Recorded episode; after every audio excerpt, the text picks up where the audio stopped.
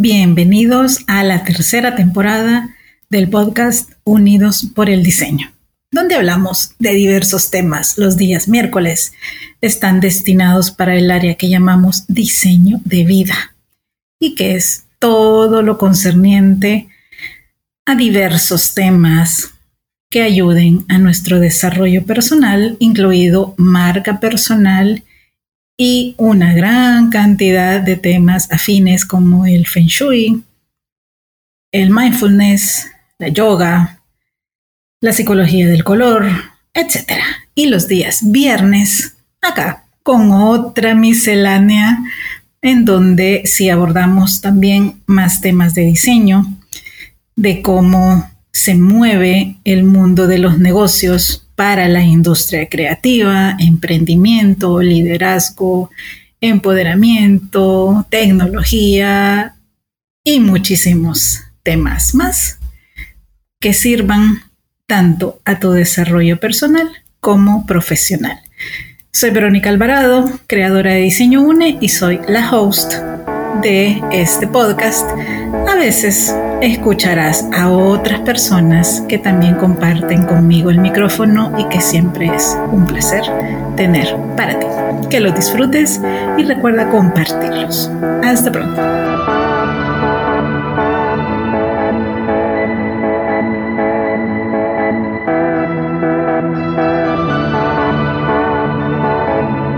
Y seguimos con esta serie dedicada a nosotras, las mujeres, durante todo este mes. Obviamente no es un tema que quede nada más agendado para el mes de marzo, es un tema que vamos sí o sí a retomar durante todo el año. Bueno, para este episodio vamos a compartirles más sobre ¿Qué es esto del diseño de vida que tanto mencionamos en Diseño UNE? ¿Cómo nace? ¿Por qué es importante y por qué lo conversamos y por qué es tan significativo para nosotros que incluso tenemos un día destinado para desarrollar esta temática con diversos inspiradores e inspiradoras? Así que me voy a ir un poquito atrás en la historia. un día de estos estaba haciendo recuento de cuántos años tengo en cada área de formación y que pues he logrado desarrollar en diferentes momentos, unas más fuertes que otras, pero que pues como ustedes han visto, pues esas siete áreas de estudio ahora convergen en un solo proyecto, gracias a Dios, porque créanme que hubieron momentos en los que casi me vuelvo loca. Eh, porque tenía las redes sociales de yoga, las redes sociales del Feng Shui, las redes sociales de diseño interior y así, una fanpage por cada cosa y era como, voy a morir en el intento, simplemente desarrollando contenido por cada una. Y así estuvieron un tiempo. Hasta que, de verdad les digo, Dios me dio la inspiración para ir conformando un sistema, un proyecto, donde todo pudiera coexistir, que no se pelearan entre ellos los conocimientos, sino que más bien fueran complementándose de diversas formas. Y así es como empieza a tomar eh, estructura y sí, forma diseño UNE. Pero hoy me voy a centrar en el pilar complementario que es para nosotros el diseño de vida. Les dije que me iba a ir para atrás y pues esto empezó hace 27 años. En realidad un poquito más. Pero hace 27 años tuve la formación real. Sí, tengo comprobantes de todo. En este caso, como instructora de yoga. Bueno, una experiencia excepcional. de esos años de inicio fue en el 98. Mi primer congreso internacional fue de yoga y fue en Perú, específicamente en Cusco. Pero claro, tener una ceremonia especial en Machu Picchu, sí, unas 500 personas con la pijamita blanca. Mm, de verdad les digo, es algo inolvidable. Y creo que eso sembró también esa espinita de viajar para aprender, de viajar para compartir, que luego se quedó firmemente en el 2006 y que fue donde retomé a través del diseño todo este mundo tan rico y tan lleno de experiencias hermosas y gratificantes por el mundo. Fue una experiencia súper rica. Yo siempre digo que estuve en la edad de oro de esta institución con sede en México. Y pues nos la pasamos viajando por toda Centroamérica, un grupo de personas que no consumía alcohol, sí, que aburridos, pero no tienen una idea de cómo nos divertíamos. cero alcohol, cero tabaco. Eh, con la pijamita blanca, yo siempre le decía sí porque nos obligaban a todos a vestirnos de blanco. Sí, ok, es un color más eh, apto para que las energías fluyan, para transparentarte de alguna manera. Pero después le voy a contar por qué siempre me volví a pasar al negro.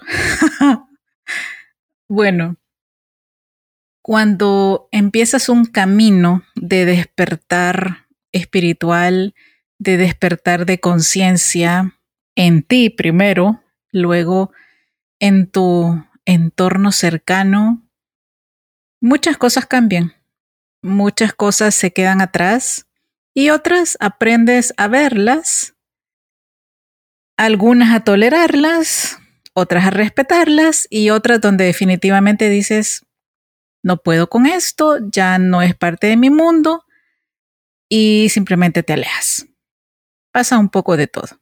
No es exclusivo a ese momento que acabo de definir como despertar, sino que se va repitiendo a lo largo del tiempo, a veces quizá para probar qué tan congruentes podemos ser qué tan consecuentes hemos logrado ser y si todavía queremos seguir en esa línea de crecimiento, de aprendizaje y también de pruebas.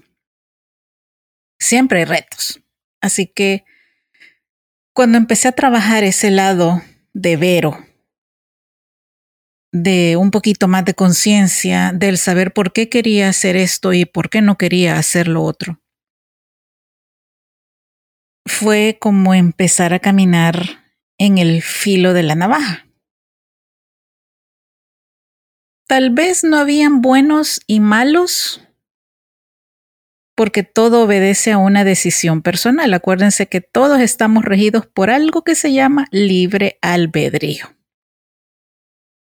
Todos decidimos qué queremos vivir, todos decidimos qué queremos sentir, todos decidimos a veces qué nos va a pasar después con cada una de esas decisiones que hemos tomado, a veces conscientes, a veces inconscientemente. Para mí fue entrar a una dimensión que sí me dio y me sigue dando mucha satisfacción y que otra vez, vuelvo a decir, complementó y sigue complementando todo el aspecto técnico de formación. No podemos solo premiar el conocimiento, el intelecto y dejar por fuera a la persona, a los valores, al ser humano. No todo es mente. Así que poder llegar a un punto de unión en donde estos dos grandes pilares se unieran, fue por momentos un reto bien grande, porque pues todos tendremos en, la, en algún lado de nuestras casas u oficinas ese famoso muro de la fama de tengo el título de esto, esto, esto, esto, esto y esto, como yo digo, la egoteca. O el trofeo o la medalla de esto, esto, esto, esto y esto. Pero, pues nadie premia los valores humanos. Rara veces nos enteramos de situaciones de bondad, de agradecimiento, de en donde el aspecto humano prevalezca por encima del intelecto o el conocimiento. Sería interesante, sería interesante verlos a ambos. Y sí, con el tiempo ha ido surgiendo, ¿verdad? Sí, hay Nobel de la Paz y otros que podría mencionar en este momento. En el caso de diseño UNE, ¿cómo empezamos a aplicar este concepto? Porque nace como un concepto, el diseño de vida. Todas las personas que ustedes han visto a través del tiempo y ahora escuchado a través de este podcast, sí o sí tienen que cumplir más requisitos que solo saber algo, que solo ser excelentes en algo, eh, tener una trayectoria impecable, formación académica de excelencia, sino que también nuestro reto con ustedes, nuestro compromiso con ustedes es aportarles y ponerles al frente personas que sean también ejemplos vivos ejemplos a seguir. Y eso es todo, sí o sí, diseño de vida. Cuando empecé a dar clases, que les cuento, mis primeras clases fueron de yoga, no de diseño. Fue allá por el 98. Sí, hace un montonazo de tiempo. Así, en modo tweet. Ese día el instructor no llegó y todos estábamos así como, ¿y quién va a dar la clase? Y una señora dijo, Vero, dala tú, que vos ya te podés las posturas. En aquel momento la clase de yoga duraba dos horas. Sí, así como me escuchan, dos horas. La primera parte era una fase de precalentamiento, que era pues el surya namaskar o el saludo al sol. Después eh, una gimnasia psicofísica, sí se sudaba te duchabas y te cambiabas y te ponías la pijamita blanca, ¿se acuerdan? Como yo le digo. sí, legging, camiseta, todo blanquito. Calcetines si tú querías y si pues lo deseabas, también podías cubrir tu tapete con pues alguna superficie de preferencia blanca o de un color clarito. Era lo que siempre nos decían a todos, de blanco o de un color clarito. Y al principio yo veía mi closet y decía blanco, un color clarito, este no hay, o muy poco. Pero bueno, era, era interesante, era un reto así como, bueno, tengo que incluir blanco o un color clarito en mi guardarropa. Y generalmente pues era nada más la ropa de yoga. Así que bueno, ese día que no llegó el instructor, dije, ok, voy a dar yo la clase. Eran unas 17 posturas aproximadamente la, ya la sesión de yoga como tal. Y pues siempre había un periodo de relajación, digamos entre unos 5, 10, 12 minutos máximo, porque si no, pues la gente se nos duerme. Y sí, ha habido más de alguno que ha ronco meditado, ¿verdad? Pero pues también se respeta. A veces el cuerpo eso es lo que necesita. Y así fue como me lancé a dar las clases de yoga. Al principio, así dedocráticamente. Lo rico fue que pude. Lo rico fue que acepté. Lo rico fue que después sí quise formalizarlo y así fue como empecé a, a tomar diversos, eh, los diversos cursos que esta institución ofrecía, a involucrarme más en la filosofía de vida, porque eso es la yoga, una filosofía de vida que no entra en conflicto con ninguna creencia religiosa, sino que al contrario, viene a profundizar más en quién tú eres como persona, en cómo te desenvuelves en la vida. Y lo que yo siempre he, pregonado también de la práctica de la yoga es que la yoga no son las posturas. Si bien con el tiempo vas desarrollando la flexibilidad, la fuerza y sí, llegas paulatinamente a una postura perfecta. No es la finalidad. La postura perfecta no es el objetivo de la yoga.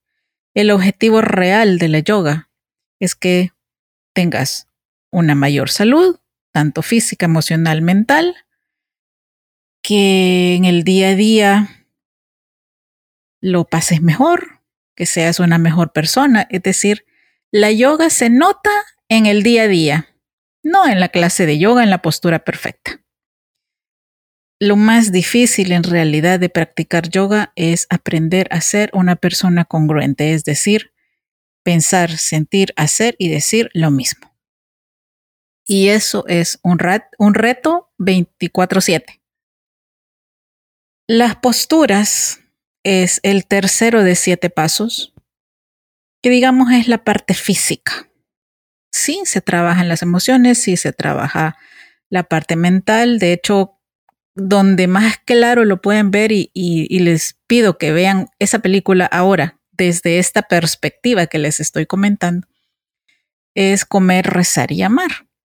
Cuando Liz Gilbert está en el ashram en India, en un centro de retiro espiritual, que es lo que significa la palabra ashram.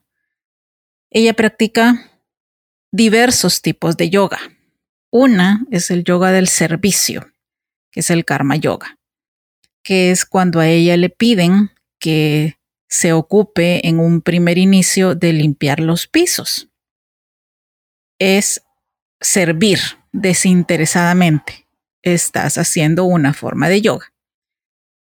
Cuando ella se sienta a mm, estudiar los conocimientos pues, de la práctica o de otro tipo de formación, está haciendo Nani Yoga, que es el yoga del conocimiento. La parte devocional, que es de los cánticos que ustedes ven en la película, que son cánticos generalmente en sánscrito o mantras, es la parte devocional o Bhakti Yoga. Y por último, pues la parte física es el Hatha Yoga. Todos tienen un punto de unión. De hecho, yoga, la palabra yoga significa unión. Que diseño une se llame diseño une, no, no es casualidad. Me voy a pasar al otro lado de Vero, al lado de la diseñadora. Cuando yo empecé a viajar en el 2006, y nos reencontrábamos al año siguiente con otros amigos que había hecho el año anterior y el siguiente, el 2008, también nos volvíamos a encontrar, empecé a notar que el diseño nos unía. Entonces, ahí súmenle por qué diseño une se llama diseño une. Así que mm, así es como inicialmente empieza todo este concepto del diseño de vida que ahora para nosotros es un pilar súper fuerte. No podemos dejar de lado a la persona, no podemos dejar de lado el desarrollo humano. Y pues ahí fue donde varios de estos conocimientos que están en su mayoría certificados en diversos países, se estructuraron para ofrecerles a ustedes pues a través del Feng Shui, un manejo diferente de las energías, de sus deseos traducidos a un espacio armónico en donde sí lo voy a decir así, el diseño interior, que es mi carrera base, pudiera evolucionar para en serio tocar la vida de las personas y traer a un espacio físico real los grandes deseos de su corazón. Por otro lado, tenemos la terapia de arte, que ustedes ven usualmente a través de los mandalas en sesiones de coaching individuales, grupales, empresariales, y que da una información precisa e interesante de lo que hay en el subconsciente de la persona. Pues las técnicas de relajación, el mindfulness, eh, como acaban de escuchar, pues la yoga tiene diversos tipos que no solo son las posturas. Entonces, poder lograr integrar todo esto en las personas, ofrecerles una perspectiva distinta de sí mismas o que se salga de una situación de estancamiento, que es cuando a veces pues nos solicitan un análisis de Feng Shui o de mandala o ambos, porque también se pueden combinar. Entre todos funcionan muy bien. Así es como hemos ido incorporándolo para que unos cuantos años atrás también se sume la parte de marca personal. Obviamente, nuestros análisis de marca personal son muy distintos porque empieza también con un diagnóstico, sí, a través de un cuestionario, pero también con un mandala, porque el mandala va a decir lo que la persona quizá en palabras no haya expresado. Siempre se hace desde un punto de respeto, de confidencialidad y aportando eh, aspectos positivos y constructivos para las personas. Es algo que siempre se aclara y pues quería compartírselos ahora en este episodio. Y así es como vamos creando toda esta estructura, todos estos componentes que se han logrado integrar en los diversos programas de diseño UNE. Siempre, siempre habrá algo para el componente humano, siempre, siempre habrá una experiencia de relajación en donde virtual o presencialmente las personas puedan vivir la relajación. Y si, si recuerdan, hace hoy sí tres años, cuando nos encerraron por aquel bichito, ¿verdad? Eh, el famoso virus del que no hemos terminado de salir del todo. Este podcast nació con tres meditaciones para ayudarle a las personas a manejar el estrés, el miedo y la incertidumbre que esa situación tan caótica nos generó a todos. Así es como nace Unidos por el Diseño. Diseño de vida como tal. Y quizá ahora se estén preguntando para qué les va a servir todo este, eh, todo este elemento y toda esta charla de Vero para ustedes. Em, pues en primer lugar, el